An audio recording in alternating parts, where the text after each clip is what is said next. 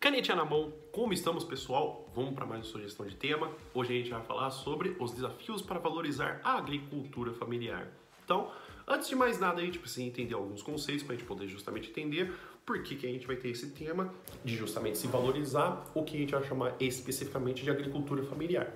Só para poder entender um pouquinho, agronegócio é sobre todo o setor que a gente vai conversar sobre tudo que é produzido na área rural seja cana-de-açúcar, seja arroz, seja feijão, seja milho, qualquer tipo de produção em área rural vai ser denominada como agronegócio. Porém, a gente precisa entender que existem duas separações quando a gente vai falar sobre agronegócio. A gente vai ter o agronegócio familiar e o agronegócio industrial. O que a gente pode também perceber são algumas informações, como por exemplo, o agronegócio industrial, ele vai ser mais levado com o uso de ferramentas mais tecnológicas, o uso da ciência, mais levado em conta com que a mão de obra ela seja mais utilizada com o fator de ferramentas tecnológicas em contrapartida de catação manual ou mão de obra que seja mais utilizada com os humanos. Já a agricultura familiar ela tem algumas coisas que vão ser diferentes. Inclusive na legislação a gente vai ter que a renda da agricultura familiar tem que ser majoritariamente da da produção que você está tendo justamente na fazenda, com justamente a mão de obra sendo toda a família daquela fazenda.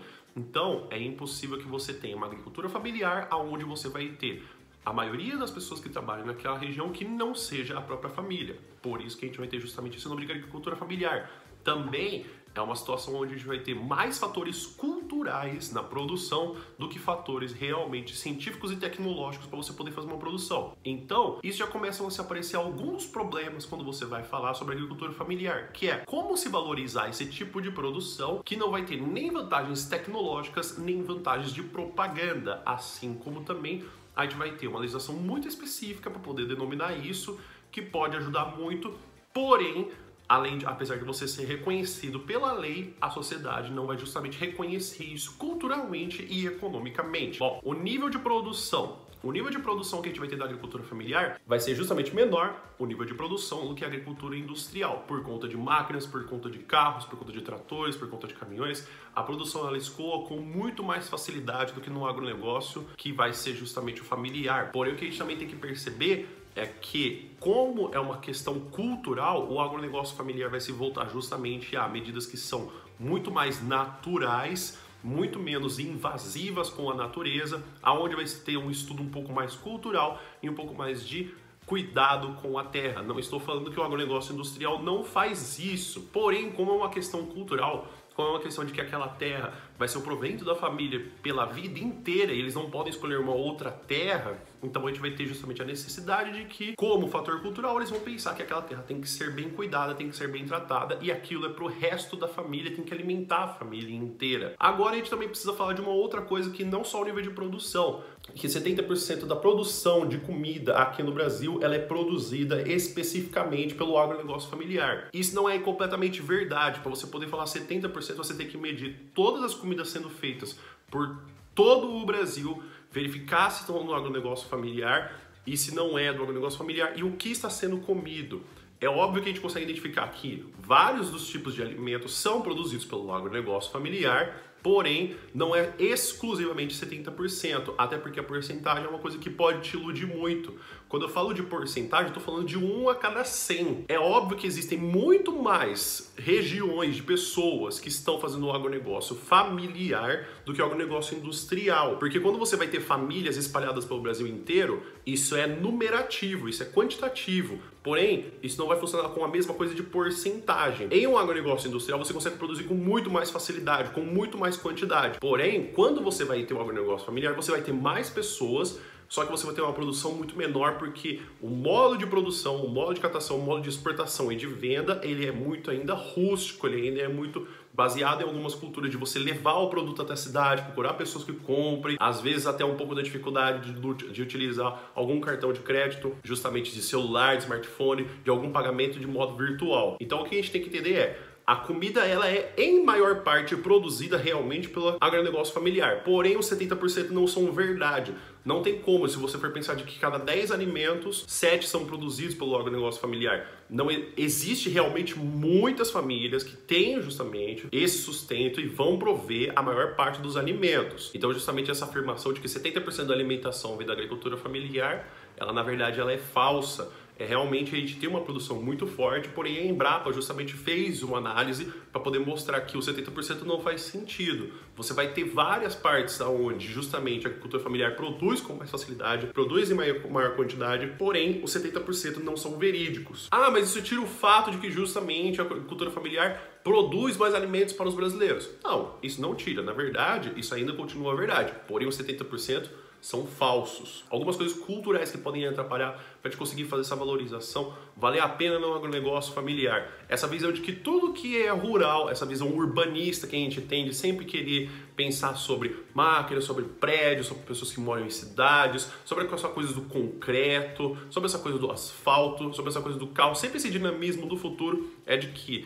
quem vem da área rural é inferior, então você não pode confiar na pessoa, a pessoa tem menos estudo, a pessoa não consegue trabalhar eficientemente. A gente tem essa visão justamente por causa do êxodo rural, quando a gente vai começar a morar nas cidades, que a gente vai começar a dar mais valor para quem mora aqui, para quem justamente vai ter o sustento aqui e vai se trabalhar na cidade com essa visão menos ruralista, como é a visão de pessoas que moram em fazendas, ou até a gente fazer piadas sobre pessoas que moram em cidades pequenas, falando que a pessoa justamente ela é caipira, que ela mora no campo, que ela tem uma fazenda. Então, quando você tem essa visão de pessoas que estão trabalhando do agronegócio familiar que moram no campo, dificilmente você consegue desvincular esse tipo de preconceito que vai atrapalhar muito de você conseguir valorizar e você pensar que ela é parte contribuinte e importante do, da alimentação dos brasileiros. Outra coisa que você também vai ter de muito problema para poder conseguir valorizar o agronegócio. O agronegócio ele não consegue lidar com outros problemas climáticos assim como facilmente o agronegócio industrial consegue lidar. Sazonalidade. Então as frutas, elas podem crescer melhor num período, pior em outro. Assim como, por exemplo, se ela for pegar algum tipo de alimento, como por exemplo o tomate, que vai estar na época, ela não, mesmo que ela consiga plantar, ou o tomate ele vai nascer com pouca visibilidade, que a gente tem muito essa mania de gostar de frutas grandes e bonitas, então isso é uma coisa cultural, isso chama mais a atenção quando você vai comprar, do que justamente ela está madura ou até melhor para poder ser consumida. Então, como a sazonalidade é uma coisa que geralmente a agricultura familiar não consegue lidar contra, porque a cultura vai falar de justamente quando que é o melhor momento para poder se plantar alguma coisa, e é nesse momento que eles vão plantar, eles vão evitar justamente tentar seguir fora dessa ordem de se plantar alguma coisa ou não. Outra coisa que dificulta a catação manual. Então, quando você vai ter pessoas justamente recolhendo esse alimento, você vai ter uma velocidade velocidade muito menor do que quando você utilizasse carros, você utilizasse esteiras. Então, justamente você ir pegando de um em um atrapalha para que você consiga produzir mais vender mais e isso seja mais eficiente para que no outro dia você já consiga estar vendendo ou até produzindo ou transportando. As técnicas também que são culturais. Como você vai ter essa dificuldade de que justamente você não vai desenvolver tanto a utilização de agrotóxicos, a utilização de fertilizantes em sintéticos. Então, toda essa pesquisa em cima de que você vai ter da ciência ajudando o agronegócio, geralmente não é uma coisa que chega com tanta facilidade na agricultura familiar, pois existe uma relação mais cultural quando você se produz agricultura familiar. Então, com essa barreira de que você justamente não que vai ter de, ah, eu quero produzir, mas eu não tenho esse conhecimento científico para poder fazer, a produção se torna muito mais cultural. Então lembra, ah, se meu avô fez assim, se meu pai fez assim, se eu estou fazendo assim a minha vida inteira, então eu vou continuar fazendo isso. Esse fator cultural de repetir processos. Então, em uma competitividade que a gente vai ter de agronegócio industrial e agronegócio familiar, o agronegócio familiar ele se, quita, se quesita muito mais no fator cultural e de repetição de valores e de repetição de costumes que ele sempre teve. Então, isso torna a disputa injusta no fator de que o agronegócio familiar está alimentando as pessoas com muito mais alimentos, porém a luta e até o reconhecimento e até o preço, quando eles vão vender alguma coisa para tentar evitar que aquele alimento estrague, ele costuma chegar a um preço menor do que até mesmo o valor de produção ou valor de mão de obra. O que, que a gente pode usar de conhecimento de mundo para a gente poder conseguir fazer um relacionamento? A gente pode utilizar a canção de Chico Buarque, recente vencedor do Prêmio Camões, que se chama Construção. Obviamente, a construção fala sobre uma canção de um pedreiro. Porém, a importância que se dá é é uma pessoa importante para a sociedade, é uma pessoa que tem importância, que tem um conhecimento, geralmente pode ser científico, mas ele tem um conhecimento muito mais cultural, porém a falta de valorização dessa classe por justamente a gente ter uma visão mais urbana de intelectual no trabalho. Então quando a gente vai falar sobre trabalho, a gente costuma relacionar muito mais as pessoas que estão no setor, que elas vendem o conhecimento que têm em contrapartida da mão de obra e da força do trabalho, do que justamente a gente vai ter no campo, que é a mesma situação. A gente vai valorizar no campo, quando você tem tecnologia, quando você tem conhecimento científico do que contrapartida de quando alguma pessoa está produzindo alguma coisa, do que a mão de obra utilizado naquilo. Então, a construção fala a mesma coisa. O operário foi até a construção, foi trabalhar, justamente depois do almoço tomou uma pinga, que é culturalmente normal antigamente de, das pessoas almoçarem, justamente tomarem alguma bebida alcoólica depois do almoço para poder fazer digestão. Ele morre caindo da construção, mostrando como o cenário de como você tem falta de recursos para poder você garantir a segurança no trabalho. E aí a morte dele falando que ele atrapalhou o tráfego trabalhando, atrapalhou o sábado e atrapalhou justamente o final de semana, sendo que a importância deveria ter estado sobre as condições de que ele estava trabalhando e não o fator de que ele atrapalhou o sábado porque ele morreu. Ah, parecia que ele tinha até escolhido de que ia morrer. Outra coisa que você também pode falar, a Revolução dos Bichos.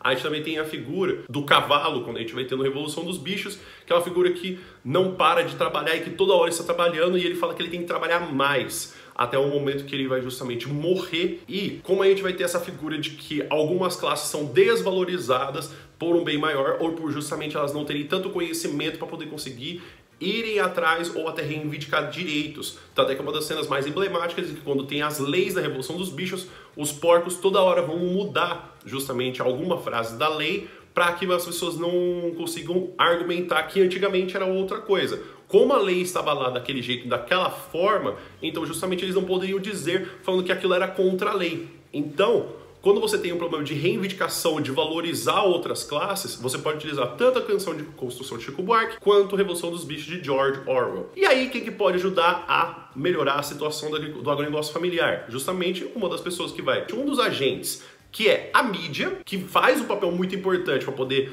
valorizar o agronegócio industrial, que também que pode fazer com mais intensidade no agronegócio familiar. Não estou falando que eles não fazem, porém pode se dar uma valorização um pouco maior por justamente essa questão da desigualdade na hora de você conseguir justamente vender o produto do agronegócio familiar. Outra coisa que você também pode ter é a família, com justamente eles tentando encontrar locais onde você vai ter a venda de produtos orgânicos, que geralmente são de agronegócio familiar, ou até também o contato com pessoas que fazem esse tipo de venda para você poder comprar diretamente com essas pessoas que geralmente fazem um preço muito camarada, geralmente não fazem um preço abusivo, ou até também podem fazer algumas ofertas, contanto que você leve alguma, uma certa quantidade ou não, e também você pode ir, ou você sabe que o dinheiro vai direto para essa pessoa, do que, por exemplo, você ir em um supermercado, o dinheiro vai para o supermercado, depois vai para a transportadora, e que depois que ela vai chegar para a família que está produzindo, ou até a pessoa que está trabalhando no agronegócio industrial. Então,